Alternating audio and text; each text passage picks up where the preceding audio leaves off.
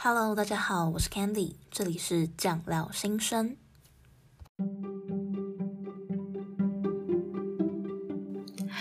大家好，欢迎回到酱料新生。你今天过得好吗？我是 Candy。那今天想要跟你聊一聊医学生为什么支持同性婚姻。好，那在这集第一次上的时间呢，会是五月十七号。你知道五月十七号是什么日子吗？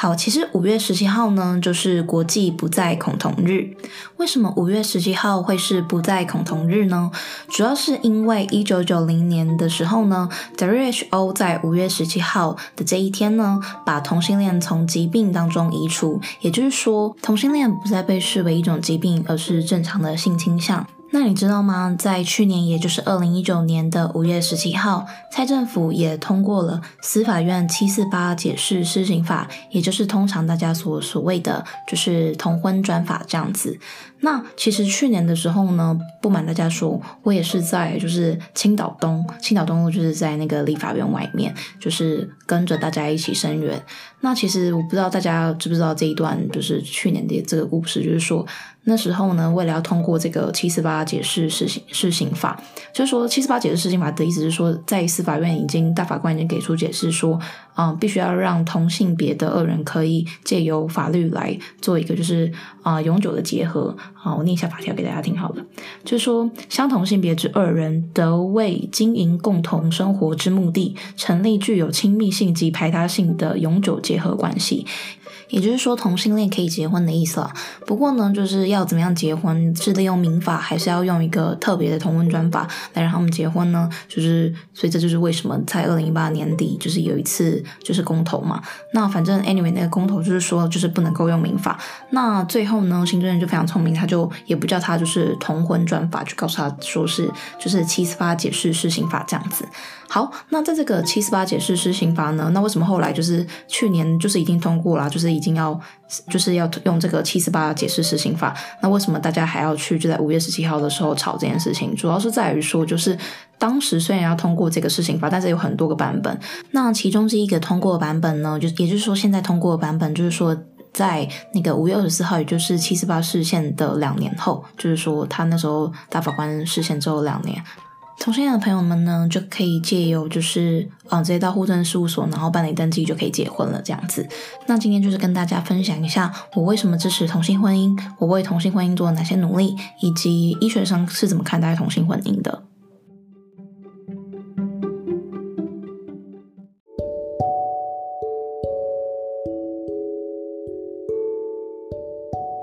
好，首先先来跟大家分享一下我为什么支持同性婚姻。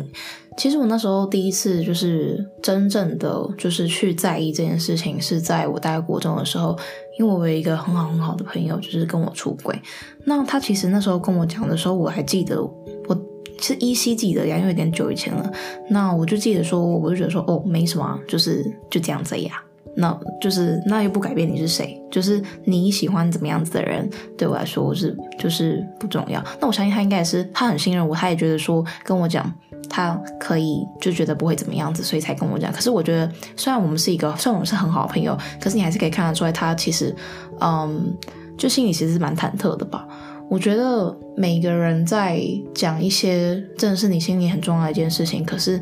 你不知道对方会不会接受，或者是。啊、你不知道讲了之后对你们这段关系会造成怎么样子的改变的时候，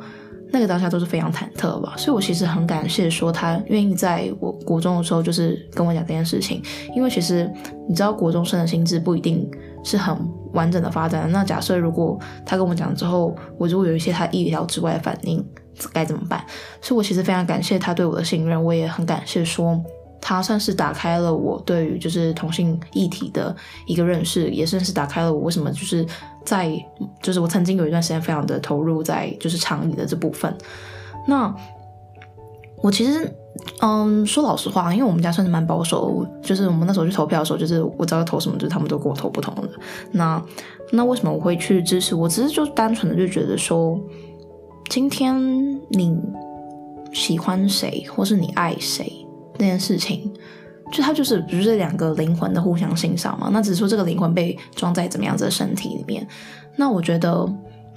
这是我我自己的解读啊，我每个人的解读不太可能就是不太一样，但是那就是我为什么我觉得可以，我觉得就是他们跟一般人没有什么不一样。那我也相信说，在一个民主自由的社会里面，不应该要有任何人因为自己的性倾向而去背负说他们没有的，就是而去被剥夺他们的权利。我觉得只要任何人相信民主自由是每个人的基本价值的时候，你就没有什么理由可以去。对别人的权利，就是说 no，就是侵害别人权利。那当然了，如果你今天就是你完全不相信民主自由的话，那就是我们基本价值观就不太一样。所以我是觉得说，在平等自由的社会底下，每一个人都应该有自己的基本权利，不应该去侵害他人，是很基本的东西。那。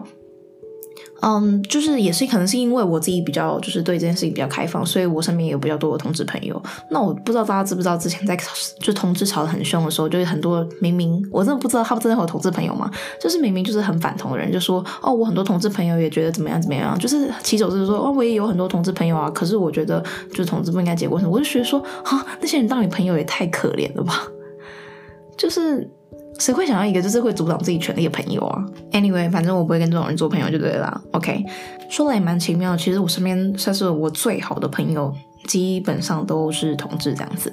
好了，不过我就要坦诚说，其实我朋友没有很多，所以嗯，反正 Anyway 就是我有很多同志朋友了。好，那其实就是。当你最好的朋友就是是同志的时候呢，你就当然会想要去关心，就是跟他们有关的议题，因为你就会想说，到底凭什么？What the hell？就是其他人可以决定你到底可不可以结婚，就是他们有没有要结婚，或者是他们想不想结婚，就是他们的事情。就是他们就算不想结婚，你也不能够剥夺人家的权利。就是不是你，然后就是很多人都会说什么，就是说，那你们同性恋结婚就不要离婚啊？那你们离婚的话，就干嘛还要就这个结婚？我就说不是啊，如果人家会离婚就不让人结婚的话，那就是那你会规定所有异性恋结婚的时候都不可以离婚就好了，不然他们就不应该结婚，懂吗？就是这种不就不能够双套标准啊。好，anyway，这就是我为什么觉得支持了我，就是就是基于我有很就是。我认为，在平等自由的社会底下，如果你生活在这个民主社会底下的话，你本来就不应该去限制一个人的权利，就是随意的限限制一个人的权利，尤其是他就是没有做错任何事情上面，他也是好好的缴他的税啊，好好的过他的生活啊，他也没有怎么样，说你怎么可以这样随便随意的去惩罚人家？就是说你今天，而且这里为什么是要由政府去保障，而不是只是说你今天支持支持，那我不支持不支持，是因为政府民主国家的政府是不能够。随意的去侵害人民的权利，他必须要作为一个保护的角色。那这是为什么我觉得政府是需要就是来让同性婚姻合法化。OK，那我其实呢，不能说是为同性婚姻做过什么很多很多的努力啊，但我觉得我至少是。算是有在努力想要做一些事，因为我在大二的时候担任过这个性健康的部长。那如果还不知道性健康部长是什么呢？你可以去听我那个糖尿病性健康异国恋情那一集啊。那反正就 anyway，就是我当这个部长，那我就是有一些资源可以运用，那我就希望说可以让更多的医学生或者是啊、呃、我们大学的同学们可以知道说，就是说，嗯、为什么今天同性的议题、同性婚姻的议题这么重要？还有就是，那除了同性婚姻议题之外，其实我们也在意很多性别。那其实因为通常就是把自己讲这些东西都会被归在同一个地方讲了。那还有一些比如说女性主义啊、性健康、性解放等等的。那这边呢，我先就先针对说，我今天对于同性婚姻做，就是我们我曾经做过什么事情好了。今天就不是不是想要跟大家说我多厉害了，我真的这个真的是没有多厉害，因为其实倡议是一件很辛苦的事情。就是说我只做，我真的没有我没有花很多时间，但我那时候是算是有花一阵子的时间，就是在投入这件事。那我们说倡议很辛苦，是因为如果它叫做倡议的话。如果他今天这一件事情是广为人知，或是广被大家所接受，这件事情就不叫倡议，你就不需要出来倡议了。比如说，大家都知道说，就是啊，大家都现在都普遍的可以认同说，太阳从东边升起，西边落下，那你就不需要跟大家讲说，哎，你知道吗？其实太阳，我们不是嗯、地心说，我其实是日心说，我们是应该要绕着就是太阳在转的哦。这个件事情就不要倡议，倡议的本质，倡也不是倡议本质，就是说倡议这件事情基本上就是悲伤。这些这个概念，这个议题不被是大部分人所接受，所以有一群人需要出来跟别人来沟通他的理念。那因为他不被大家所接受嘛，所以其实你收到的回应是很冷淡的。你花很多时间去筹办一个活动，可是其实没有什么人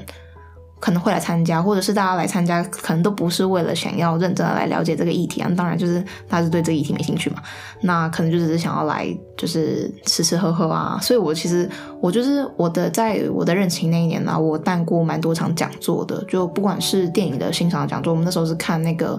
《Call Me by Your Name》，就是那个男主角就是 Timothée Chalamet，就反正 My Love。好了，我就是他的大粉丝，我都觉得他超可爱的。OK，好，Anyway，就是我们有办很多啊、比如说。啊、反正就是一些电影的欣赏啊，或者是我们那时候有在，因为那时候我的任期刚好是在就是同文公投那时候，所以那时候也有请台大的哲学系教授，就是。副教授吧，就是那个泽梅教授来也做演讲。那他那时候演讲是的主题，我觉得非常有趣，就是用俄罗斯公共理性的角度去切入，说今天到底同温可不可以被公投，或者是今天同温公投必须要被怎么样的看待？那我觉得收获算蛮多的啦。就是说，在这一段就比除了这个讲座之外呢，我还有办那时候同温公投前，我还有在就是我们学校的穿堂啊，办一个小型的，就像是短讲这样子，就是说我们在那边摆摊，然后那时候有发很多文宣，比如说几。几号到几号投不同意啊？那我有点忘记，就是好玩，因为一年多前了。那就是几号到几号同意？那为什么今天你不是同性恋的话，你为什么要来支持同性婚姻？那我希望大家回去投票等等。那时候就差点就讲到快哭出来，而且那时候天气超冷的，就是嗯，反正就是很冷的天，然后就背着风一直吹啊，然后你就对着一群，就是有时候是空气，然后有时候是有人会这样快速的走过去的时候，会就是会。听你讲一下吧，我不知道。但是那时候我觉得蛮感动是，有人在那个我们的就是靠北班这样子，还是什么，就就有说很感谢，就是我们可以站出来为大家发声。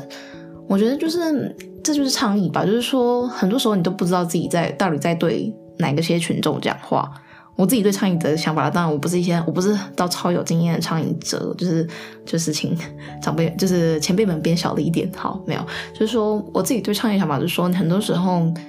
你觉得在做一件很虚无缥缈的事情，就是说你不知道，就是有点像做 podcast，就是你不知道到底有突然听到，可是你觉得好像，可是当有些人听到之后跟你说这件事情对他来说是有用的，或者他帮助到他，或者是他从此改变了他对某件事情的想法。这是我那时候为什么我觉得一直有热情去做这件事情吧。那除了就是办讲座啊、办短宣之外呢，我也有去，我也有办一个就叫读书会的东西。我那时候就是因为我就觉得说我自己读书非常懒，那可是如果大家可以一起读一本书的话呢，我就会特别有动力。所以我那时候就选了好，就是每两个礼拜就选一本书，然后大家一起来读。那你知道，其实因为这个东西就是基本上啦，以就是医学系来说呢，其实没有什么人。没有什么，真的没有什么人爱爱听，就是他这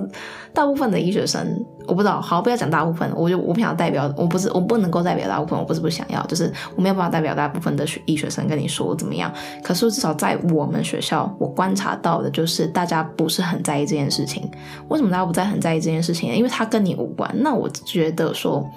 嗯，大家可以用一个方式去想，就是说你今天如果可以考到一个这么高的分数，大家的人文关怀。有是有，可是我觉得一比一来说是非常少。我跟我的同学讨论过话，也觉得说，真的对有人文关怀的人其实是没那么少。而且就算你一开始有人文关怀，你也会慢慢的被热情被消磨掉。那这个是我个人的观点，就是我不能够代表所有的医学生，所以我只能跟说我观察到的是这样子。OK，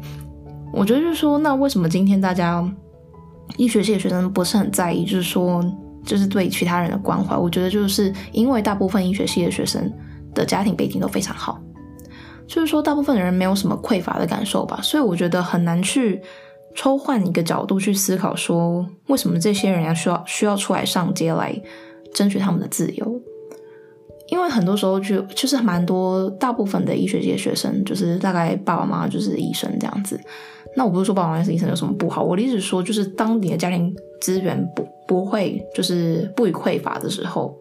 那你又没有受到你，如果你身边刚好没有，就是像我一样很幸运，就是有一些不一样的朋友啊，那你很容易就是会觉得说，就是你反正你就是记得，你就是这个社会的既得利益者，对。所以其实我自己的观察，在医学系里面，保守的人非常多，就是保守有保守，就是也不是保守的人，就是当然有思考，就是有思想进步的人，也有保守的人，非常非常多。那。就大家看某一个某市长，大概就是知道这件事情了吧？所以我在办这个读书会的时候，其实是遇到很多阻难了。也不是说都很真，就是我有资源可以办这件事情，可是很少人要来参加。我就是用我的人人脉资源，就是东拜托西拜托，然后拜托你来。那我们会抽哈根达斯礼券啊，我们会抽电影票啊。那你可不可以来，然后听，就是来看书？那我为什么要办读书会？是因为我觉得，如果你真的能够，就是你虽然没有这些人生的经验，可是你可以借由书本去，嗯，了解到很多不一样的人。他们的想法是什么？或者是你可以借由这种书本，你可以知道说，同性恋族群所受到的压迫是什么？为什么我们今天要出来上街？为什么我们应该要去支持一些就是嗯，就与你无关的事情？我们为什么要需要投入？那也是那时候我为什么觉得说，就很想要办这个读书会。那虽然就是参加人没有到很多，可是我觉得就是在其中是真的有一个人，他就真的改变，他原本就是。真的是不觉得就是一定要支持，可是我觉得他慢慢的在听说他的想法或者他的他对于整件事情的理解，都比他刚进来的时候，因为我那个计划读书会的计划是一年这样子，都比他进来的时候好了很多很多。所以虽然说我好像只成功了改变只有一个人，可是呢，其实我觉得你能够改变一个人的生命是非常不容易的。那如果能够有这个机会可以去做改变。对我来说，也就是一种像特权，就是一种 privilege 的，就是让我觉得蛮荣幸的吧，就是能够去担任这个可以改变别人生命的角色。那讲到这边，再讲一下，就是因为都没有人要来听的话，那我都怎么样？其实我这次我就是一直送东西，我就送就是他们可能会觉得有趣、喜欢的东西。像像那时候，就是你知道每个年的十二月一号其实是世界艾滋日，那在世界艾滋日的时候呢，就是各个学校的这个性健康的部长呢，就会来做一些相关的一些活动，也是来倡议这样子。那我们那时候呢，就是用一个小测验来告诉大家说，其实像是艾滋病现在它最新的是说 U 等于，也就是说，如果你今天测不到病毒量，在一定的时间内测不到病毒量的话，它其实是不具有传染性的。对，那这个有机会我之后再跟大家就是详细的讲。反正呢，那时候就是为了让大家来做这个小测验，我觉得那时候大家可以猜猜看我送什么东西来吸引大家来，就是猜这个，就是做这个实验。好，就是因为要跟艾滋日有相关嘛，所以我就送大家保险套。而且，哎、其实真的蛮多人来，就是他虽然不一定是需要，可是就觉得说哦，还蛮有趣的，所以就大家就来。那我觉得当时的时候就很感谢，说有人可以愿意跟我一起来努力吧。因为我的 partner 呢，他其实一开始他没有，他不是跟我 partner，因为通常这个部长是两个人做。可是呢，就是我们学校有很多个，就是这个类型的部有很多个部，比如说之前就讲过，就是说你可能是医学教育部啊，或者是呃人平和人权和平部啊等等的。那像性健康部永远都是最少人想要来参加的，就是。他的这个议题就很小众，很也说，我觉得其实不小众，因为他其实探讨很多，就是有关于性性方面的事。他不只是在讲，嗯，同志，不是在讲，嗯，就是同性婚姻，他其实也在讲，比如说性别平权，还有亲密关系等等，就是你要怎么样去面对所谓的恐怖情人，或者是我们要怎么样去防范有恐怖情人的发生等等的。那其实我那时候是对这件事情算是很有热忱，那现在因为课业比较忙，所以就暂时。就是沉寂了下来，那也因为就是去年的同婚公投过了之后呢，我觉得就是动能有稍微下降了。那但是这边想跟大家讲了，所以就是说今天就算你今天不关心同性议题也没有关系，但我觉得你至少要对一些人，就是你要有一些人文关怀，你要对这个社会有一些关怀的议题。你可以关怀很多东西，你可以比如说你比较在意的是居住正义，你很。担心说你很在意说年轻人可不可以有一个好的房子可以，就是房子可以住，就是这个分配，就是这个居住的正义是不是分配的得宜，或者是你也可以比较在意就是环保的议题啊，你觉得应该要多多吃素啊，或者是你比较在意的是转型正义啊等等的，我觉得都可以。那你会想说，为什么我今天就是不管我是我为什么要去来关心，或者是来为这件事情努力啊，或者是付出等等的？我的意思是说，你不一定要去就真的是努力啊，或者像我一样做一些事情。去就是真的去帮助大家去理解这件事情，但你最少最少你要做到最基本程度的关心，或者是对这些议题有了解，你对这些议题有一些基本的认识，是因为不是因为什么，就是很啊伟大的理由说你就是要爱，你要爱这个世界啊，你有一些很大的大爱。其实我觉得在关心这一题很重要一点，就只是说你希望能够为这个创造一个更平等自由的社会吗？因为虽然你现在不关你的事，可是如果总有一天你突然落到了就是啊、呃、天就是跷跷板上的另外一端，就是你变成那个被挤压、被打压的那一端的时候，你会不会希望这个社会对你也有一些温柔，或者是这个社会对你能够有些支持。如果我们能够创造一个可以接住更多人的社会，就算他现在对现阶段的你来说是没有什么差别的，可是他也许在往后，在未来，对于你的小孩或者是你的朋友们，他其实如果能够多一点点的慈悲，或是多一点点的温柔，也许我们就可以防止一些悲伤的事情发生。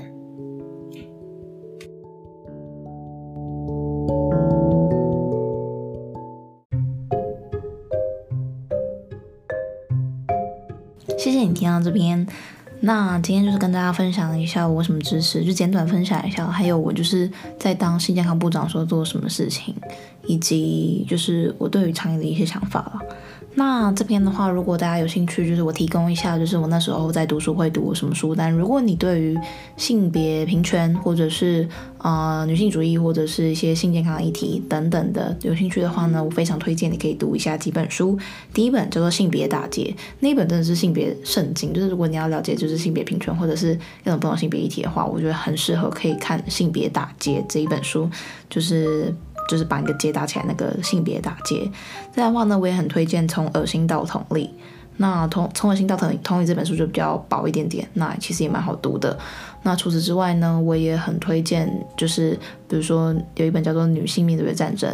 那它里面就有提到很多，就是关于嗯各式各样女性所受到的一些不平的待遇啊，或者是她们是怎么样去对抗这个不平等的待遇。那以及还有一本这本蛮硬的，那本我还没有完全看完。叫做女性主义理论与流变，那里面就是讲的，就是各式各样的女性主义的理论呐。那因为是台湾人写的，所以其实它的文字上是蛮能够理解的啦。因为有时候你知道翻译文学，就是你就是比较不知道他在讲什么东西，也不知道，就是翻译很难就对了啦。所以因为台湾人写的话，你通常会比较好懂。但是因为它很厚，所以大家就加油。再来也蛮推荐一本，就是叫做《不只是厌女》，那之前蛮红的，那大家可以来就是买来看一下。虽然我有买，我还没看，这是坏习惯，我买很多书都还没有看。那如果大家对于以上这一集的话呢，你有什么想法，或者是你有什么想要跟我说的话呢，都欢迎到我的 IG 跟我互动。那今天就到这边喽，酱料心声，我们下次再见，拜拜。